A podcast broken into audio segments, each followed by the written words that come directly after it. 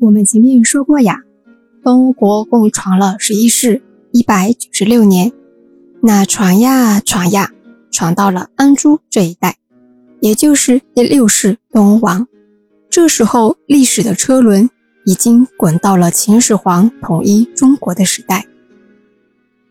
我们都知道啊，秦朝不同于周朝，周朝八百多年来都是实行的封建制。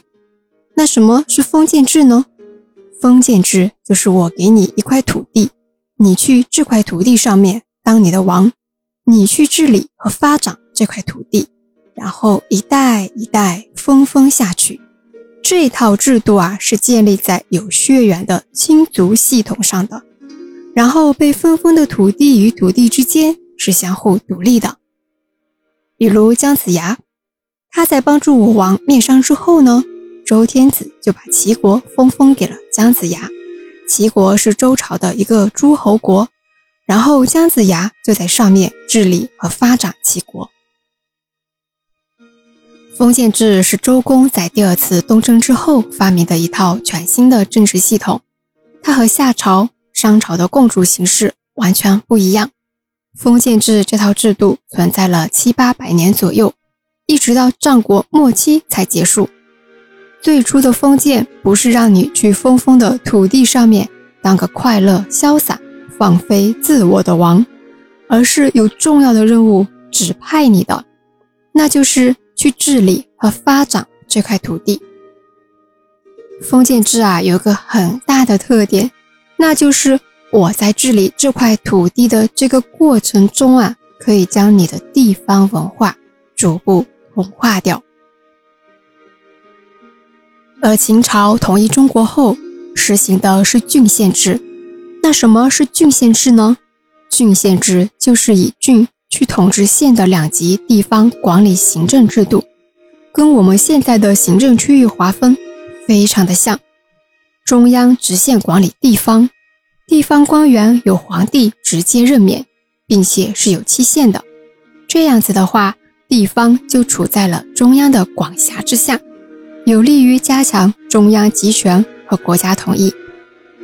郡县制是中国由贵族封建制度走向封建专制制度的标志，也影响了中国两千多年哦。它对国家统一、社会稳定、经济文化的进步都有非常重要的意义。那郡县制可不是秦始皇发明的，郡县制呢，在春秋战国时期就已经有了。县的制度起源于楚国，郡的制度起源于秦国，然后经过历代法家代表的改革，最终成型于秦汉时期。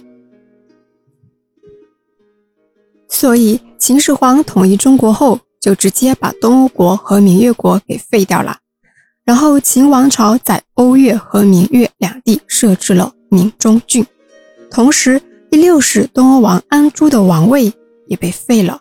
降格为郡长，闽中郡的范围非常的大，包括了整个福建省、温州、台州、丽水、广东省的潮汕地区和江西省的盐山县。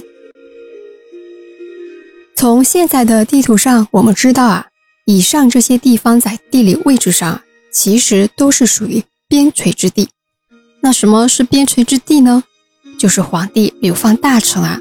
皇帝逃难啊，会选择的地方，像我们的吃货苏轼就被流放到了岭南。某个皇帝逃难就逃到了温州。